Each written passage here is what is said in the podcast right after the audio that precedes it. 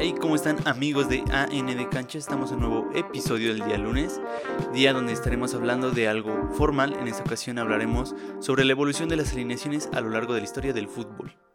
Los dejo con el episodio. Entonces ahora sí vamos a manejar este tema que es el de las alineaciones. Así es, este tenemos de invitado especial a Juan Carlos Osorio. Ah, Juan Cambios Osorio va a estar con nosotros. Bueno, a lo mejor él sabe esto, tal vez no, pero ya, en fin, vamos a comenzar. Las alineaciones actuales están conformadas por cuatro posiciones, el portero, el defensa, la media y los delanteros. Todos sabemos que así se divide la cancha, ¿no? Sí, aunque nadie encuentra el portero, es jugador. Ajá, son cuatro posiciones, son cuatro líneas en las Así que el fútbol se mueve. Básico. Súper básico. Pero ahor- ahorita se nos hace muy básico, pero antes no era así. o sea, Dices, ah, siempre, ¿no? Dices, siempre es, es tú por, piensas eso. por lógica, ¿no? Ajá. Pero no.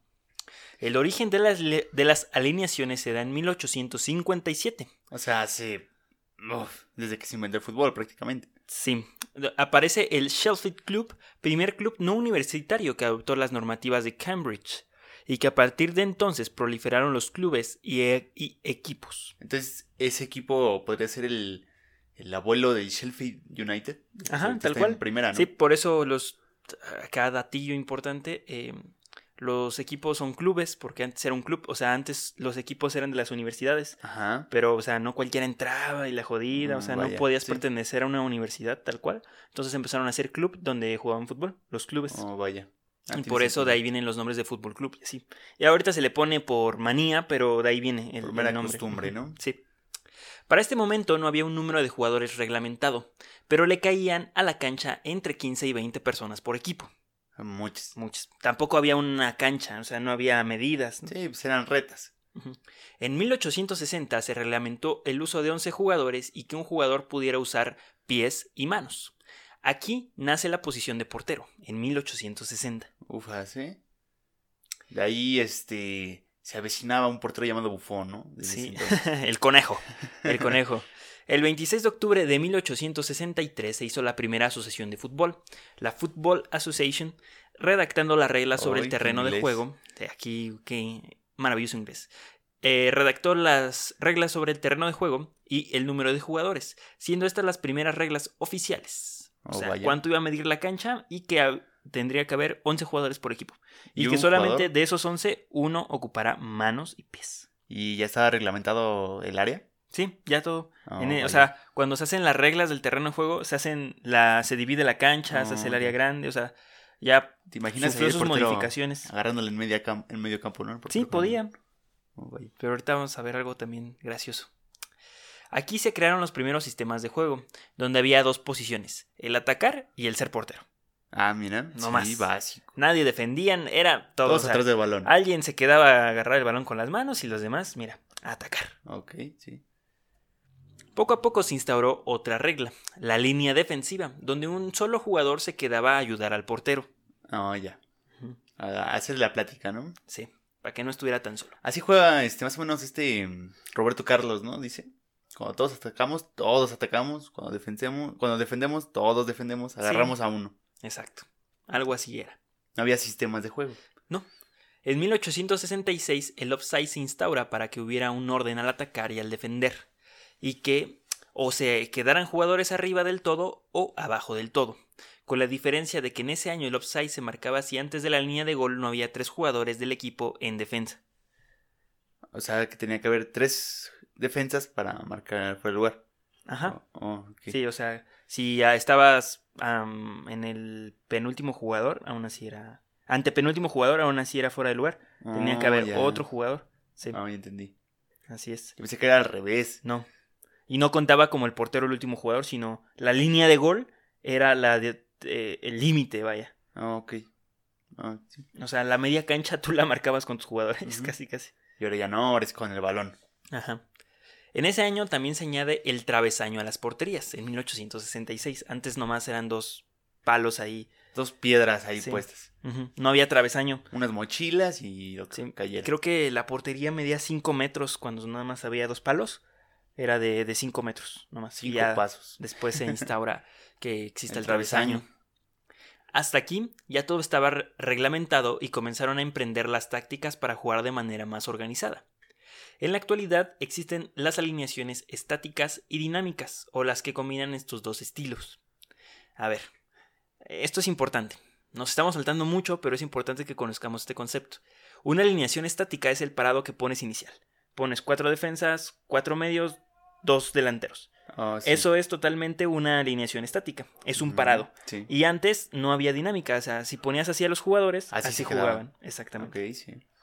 Y ahora ya no, ahora hay movilidad, ¿no? Que la pared, que tú te adelantas, que tomas su lugar de ese jugador. Es la dinámica. Que te metes y así. Y la Cuando atacamos hacemos una, cuando defendemos hacemos otra. Exacto. Y poco a poco las alineaciones estáticas se fueron convirtiendo en dinámicas según las características de los jugadores.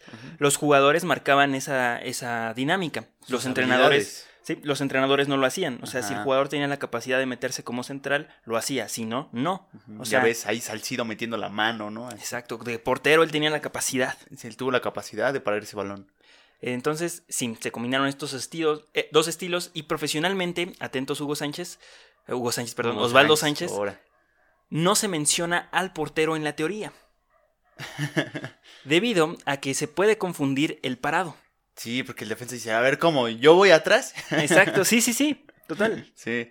Oye, porque acaba de aclarar que estos jugadores no estudian mucho. No, Entonces, si tú les dices que son 11 jugadores, tú les mencionas un uno atrás, ellos van a pensar que vas incluido ahí. exacto. En 1970 se comenzó a dividir la cancha, en, perdón, en 1870 se- 870. 1870 se comenzó a dividir la cancha aún más. Siendo insuficiente los hombres en defensa, se comienza a bajar a un jugador más a la media cancha, con el fin de que no recorriera grandes distancias y en ese poco desgaste que tendría en la cancha pudiera ayudar al único defensor en el parado. O sea, ya empezó un poquito a razonar, ¿no? Sí. O sea, ¿cómo uno va, va a hacer toda la chamba, no? O sea, mejor metemos dos Ajá, pero uno, pero adelante de él. por adelante. Pero adelante de él. Porque, ay, no vaya a ser que nos vayan a anotar un gol. en 1875 se descubrió el pase. Y con eso se agregó un medio más al parado táctico. O sea, que antes como jugaban, ¿o qué? No ¿A sé. cola o qué? No, o sea, puro- a puro balonazo. Ok. En 1875 se descubrió el toco y me muevo. la parte interna, chavos, la parte interna. Sí, en ese año se descubrió. Pero al igual que. O sea, se añadió otro jugador a la media cancha para que no se cansara tanto y su tarea del otro medio era tocar el balón hacia adelante. Este parado fue tan exitoso que inminentemente se bajó a otro jugador, pero ahora como defensa, que ayudara al otro defensa. Ya con los dos medios se repartían el balón desde la media cancha. Ah, mira, ya va tomando más estructura, ¿no? Este, Dos defensas, dos medios, Ajá. eh, siete delanteros. Y ahí las bandas no existían. Sí. Las bandas no existían. Porque- Perdón, dos, dos defensas, dos medios, Ajá. cinco, este... No, seis este, delanteros. Ajá. Sí. Sí, Y un portero. un portero. La alineación de moda en ese entonces era el 2-3-5. Tal cual. Amazing. Esa, esa aplicas cuando te expulsaron uno en el FIFA, ¿no? Y tienes que ganar. Hasta, en, hasta 1925 se mantuvieron estos parados piramidales, llamados así porque pues, tenían forma de pirámide, ¿no? Aumenta. Ahora son, piram ahora son pirámides al revés, A veces. tal cual. Depende, ¿no? Ya hay ahorita muchos parados, ahorita explicamos de dónde se derivó todos, todos estos. Pero en ese año cambió. Ahora la regla del fuera de lugar reducía de 3 a 2 jugadores detrás de la línea del gol, lo que forzaba ahora a poner más defensores. Ok. Porque ya podías retrasarte más a la cancha. Antes podías hacer la cancha más grande, ¿no? Porque con los de dos defensas, aún así estaba en offside. Tenía que llegar uno más para poder completar el, el pase vaya, y que no estuviera en fuera de lugar. La alineación que se contrapone a la regla fue ideada por los uruguayos, por el River de Marcelino Pérez, que jugaba con un 3-2-2-3. Tres defensas, dos medios, dos extremos y tres delanteros. Ah, mira, ya. Más actual todavía, ¿no? Sí. Yo diría Y- que cabe en esos tiempos. Tope en el año, o sea, el avance que tenían los uruguayos. 1925 todavía no existían los mundiales. Ajá. La idea de los mundiales ni siquiera fue de la FIFA, fue de los Juegos Olímpicos. De un mundial de fútbol, vaya. El concepto de que eh, existieran selecciones nacionales de fútbol. Ese eh, concepto lo trae la, lo- el, comi- el Comité Olímpico, ni siquiera lo trae la FIFA. El mundial es en 1930, el primer mundial en Uruguay. Tiene sentido que lo gane Uruguay, porque pues ya iban bastante avanzado en cuestión de tácticas. Sí, sí. Y la clásica al- alineación en ese año era el 3-2-5. Ya tres defensas, dos medios y cinco delanteros. Sí, porque el gol es lo que se busca, ¿no? Sí. Mientras tanto, Brasil tomaba nota de cómo esas alineaciones eran muy inseguras en defensa, sobre todo con la nueva regla del fuera de lugar. O sea, ya era una necesidad poner más defensas por la nueva regla. A lo que contestó con un 4-2-4. A finales de los 50, siendo el primer parado que arriesgaba con meter cuatro defensas. Arriesgado porque nadie decía, no manches, ¿cómo voy a meter cuatro defensas y con qué voy a atacar? ¿No? Entonces, con otros cuatro. Pero respondía muy bien al resto de las alineaciones que atacaban con cinco o tres delanteros. Tiene sentido, o sea, si atacas con cinco, te defiendo con cuatro. Cada quien casi agarra uno. Sí, el medio te puede echar la mano, tengo dos medios sí. y cuatro arriba contra este tres defensas. Pues como hay pelotazos, pues te van a ganar a mis cuatro delanteros, a tus tres defensas. O sea que lógicamente funcionaba. No veo lógica, no veo fallas en tu lógica, ¿no? O sea, Los mismos brasileños fueron envejeciendo y ya no les daba para jugar con un 4-2-4 todo el partido. Por lo que al final del partido un delantero bajaba a la media cancha para formar un 4-3-3. ufas. ¡Pam! Y nació Pep Guardiola. Eh, a finales de los 50 se hace la alineación más popular de fútbol, el 4-3-3. Sí, la que, a la que todos se aferran, ¿no? Sí. Tal vez la más veterana que funciona actualmente, el 4-3-3. Que Para tal mí- cual así salen este, muchos equipos. La más veterana, yo creo que sí. O sea, de la más veterana de cuatro líneas, Ajá. eh, sí es el 4-3-3. O sea, que realmente un equipo salga así, sí. Sí. Es muy raro que alguien salga con un 4-2-4. Ajá. Que También es como la de 4-4-2. Sí, pero ahorita vamos a ver porque eso puf, fue una revolución. En 1966 los ingleses innovaron en el Mundial con un 4-4-2, donde la media cancha era estática y los laterales acompañaban a los delanteros. Ahí ya existen las bandas. Ya no están olvidadas. exacto, o sea, el, el lateral atacaba, Ajá. los laterales atacaban, los medios como estaban estáticos se echaban un poquito para atrás y formaban ya línea de 4, entonces forman un 4-2-4. Entonces ya sea dinámico, ¿no? Exacto. Todos quedaron maravillados con este sistema inglés, donde los jugadores tenían movilidad y aún así mantenían su posición. Y así que el era, Atlas fue campeón. Sí. Eh, era muy importante, ¿no? Porque en otros eh, parados los jugadores eh, que tenían dinámica no mantenían su posición. Se hacía un relajo. Sí. Y con el 4-4-2 mantienes tu posición en la cancha, tanto defendiendo como atacando. O sea, no cambia nada el parado. Y es fácil este, ubicarte, ¿no? Con un 4-4-2. Bastante fácil. Sí. Y más en ese entonces que no había como medios por izquierda, medios por derecha, sino eran cuatro medios, literal. Volantes, pistones izquierdos, derechos. No, eso Sí. no existía. No. Cuatro medios, dos laterales, dos centrales, dos delanteros centros. Fácil de entender, Y ya. fácil de ubicarse. Que cuando se tenía que defender, defendían con ocho. O- Ah, sí, porque este. Sí, bajaban los bajaban medios los a la defensa. Y cuando atacabas, atacabas con seis Subían los laterales con los delanteros. delanteros y los medios. Ajá. ¿No? Podían subir. O sea, los medios eran bestias. Sí, sí, sí, tenían que acomodarse bien. Vaya. Y los brasileños lo adoptaron para jugar con un 4-4-2, pero los medios no eran fijos, lo que cambió Vámonos. Brasil, sino que jugaban en rombo. Y eso creó el famosísimo 10. Ok. O sea, el jugador que juega atrás de los delanteros. sí. El que juega en círculo, vaya, que no tiene posición en la media cancha. El 10, El MCO. el creador. Ajá. El medio este, ofensivo, ¿no? Medio, ofensivo, Medio centro ofensivo. El volante, el media punta. Sí. Muchos conceptos. Así que de ahí viene el 4-4-2 brasileño, que tenían muchos jugadores de mucha calidad. Más que un parado, fue una necesidad de hacer esto en rombo. Sí, porque pues ahí en Brasil hay puros delanteros. Sí, y no son Sí. buenos contenciones. No. Realmente entonces eran cuatro defensas parados, un Ajá. rombo en media cancha para jugar y dos delanteros. Era un parado bastante inteligente. Y ahora los sudamericanos, este, que se supone que son los más retrasados en el fútbol en cuestión de, de tácticas, marcaron tendencia con sus alineaciones. Pero déjame decirte que va a haber gente que entra en debate con ese rombo que me acabas de decir. ¿Por qué? Porque mucha gente ya está acostumbrada a no decir 4-4-2. Dice 4-1-2-1-2. Sí, pero eso es por Pep Guardiola. Sí, está raro, ¿no? Sí. A partir de aquí se comienza a dejar de poner parados estáticos y a comenzar a ser más dinámico sobre un parado inicial, lo que ya mencionábamos en la teoría. Ujú.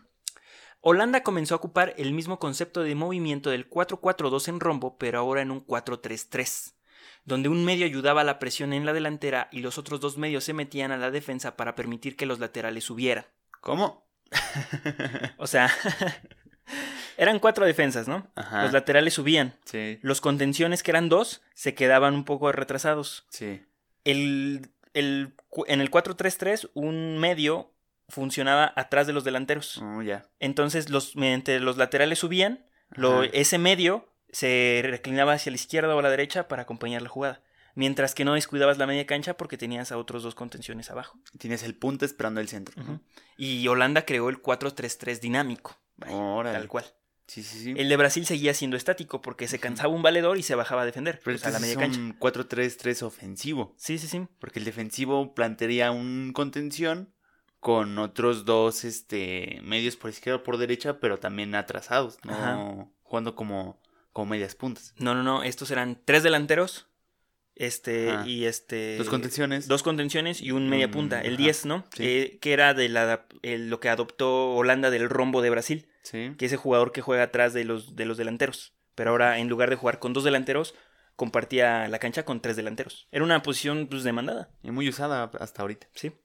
Para el 72 todos usaban el 4-4-2 o el 4-3-3.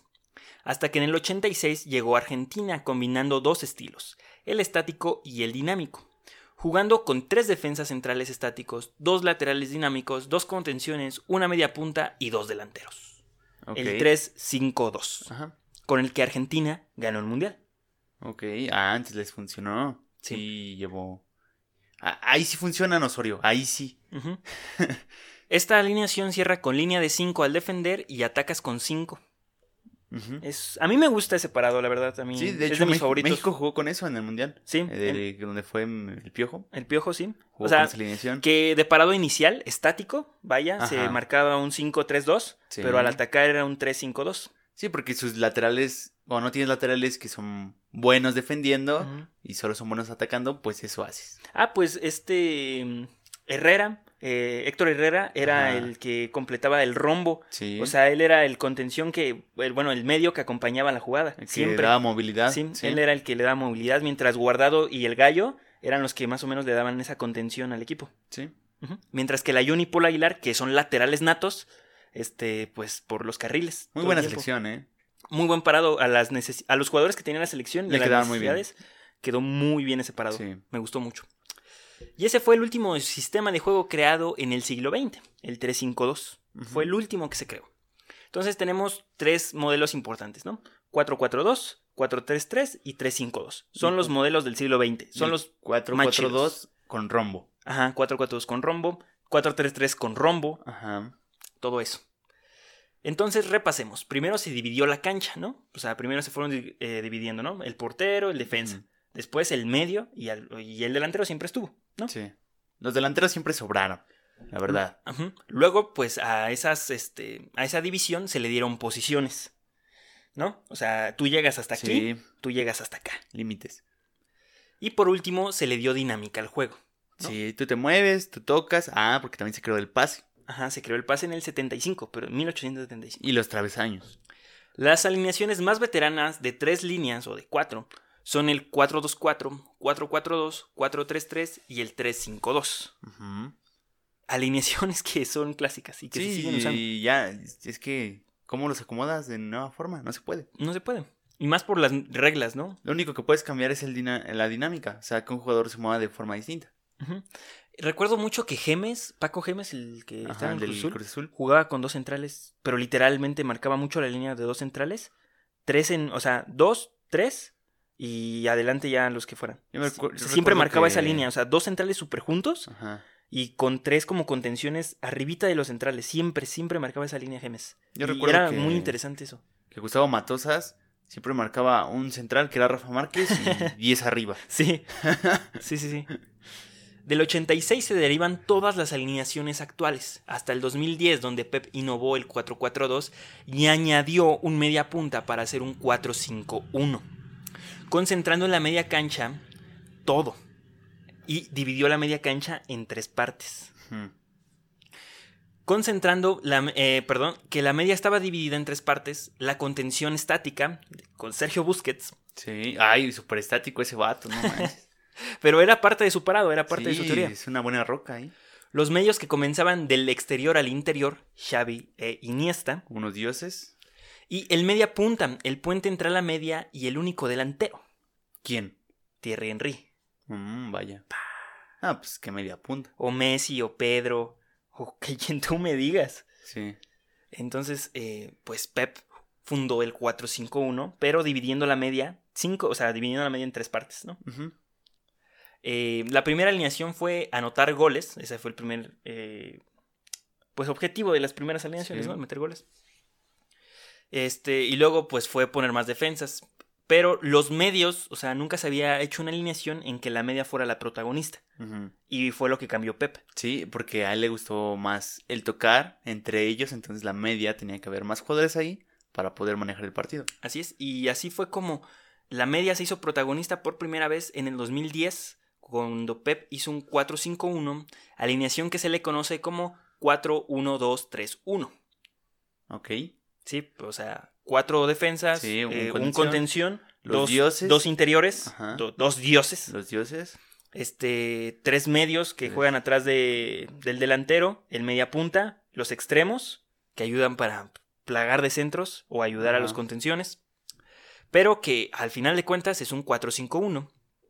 Y esta alineación mezcla todo, la estática y la dinámica. La estática de Busquets y la Sí. dinámica de los dioses. La, la estática de los centrales. Sí. O sea, realmente era muy interesante cómo los centrales no se movían tanto. Excepto cuando tenía a Rafa Márquez que funcionaba como de Ajá. libero, pero volvemos a lo mismo. Era porque él tenía esa capacidad de salir así. Sí. Pero en el parado él no se tenía que mover. Es que es distinto cuando tienes esa visión. Por ejemplo, también Iniesta o Xavi te podían poner un balón, o sea, saltar esa línea, esa línea que está con el media punta y los extremos y directamente conectarse con el delantero. sí, o sea, si le cargaban mucho la chamba al único delantero, ¿sabes qué? Que se suba al media punta, eh, que un, este, un medio por izquierda se vaya metiendo un poco más, porque Xavi va a salir por ahí. Haga ese movimiento en L. Ajá, y que el lateral todavía haga Ajá. toda como la pantalla o una pared que le ayude para, para, el para que el delantero reciba un centro. O sea, Sí. era una magia, era Puede difícil. que el delantero se mete en diagonal para recibir el pase, hace una pared, meterle al centro al medio punta, que se movió en L hace rato, y meta gol. Es muy complicado esto. El fútbol ya es tan difícil que lo más difícil ya es hacerlo sencillo. Sí. Como dijo quién? No sé. Johan Cruyff. Johan Cruyff, ¿no? Ok. Como dato, en las últimas 10 finales de Champions League, 6 equipos han ganado con un 4-3-3. Dos solamente lo han hecho con 4-5-1, el Barcelona, y otros dos con el 4-4-2. Ujú, Sí. Que el, el Liverpool juega raro, ¿eh? El que ganó la Champions.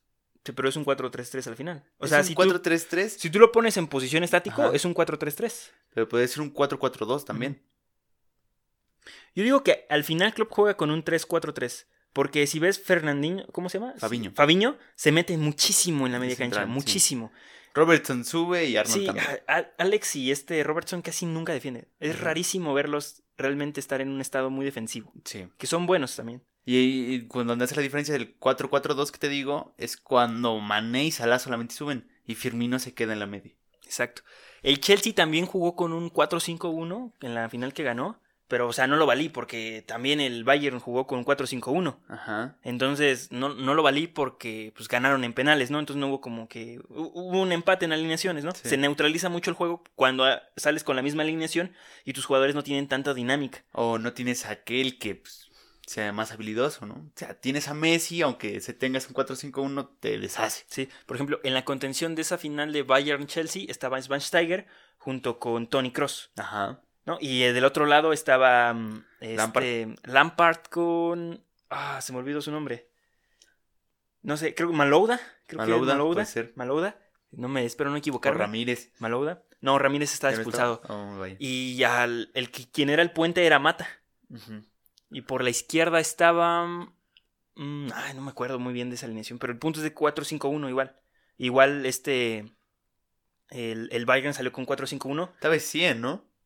No me acuerdo si sí estaba jugando o no. La verdad no me Mm, acuerdo. Y el Bayern jugó igual, ¿no? Cuatro, cuatro defensas, dos contenciones, Tony Cross, Schweinsteiger, eh, ah, este delantero croata, no me acuerdo cómo se llamaba, pero jugaba como media punta, adelante este Müller, por la izquierda Robben, no, por la izquierda Ribery, por la derecha Robben. Así jugaban. Entonces, pues, así, esa no la conté, básicamente. Que no ganó, va, tal cual. Y el 4-4-2, que también este, equipos eh, utilizaron, el Barcelona lo utilizó. También la Ujú. ganó con un 4-4-2.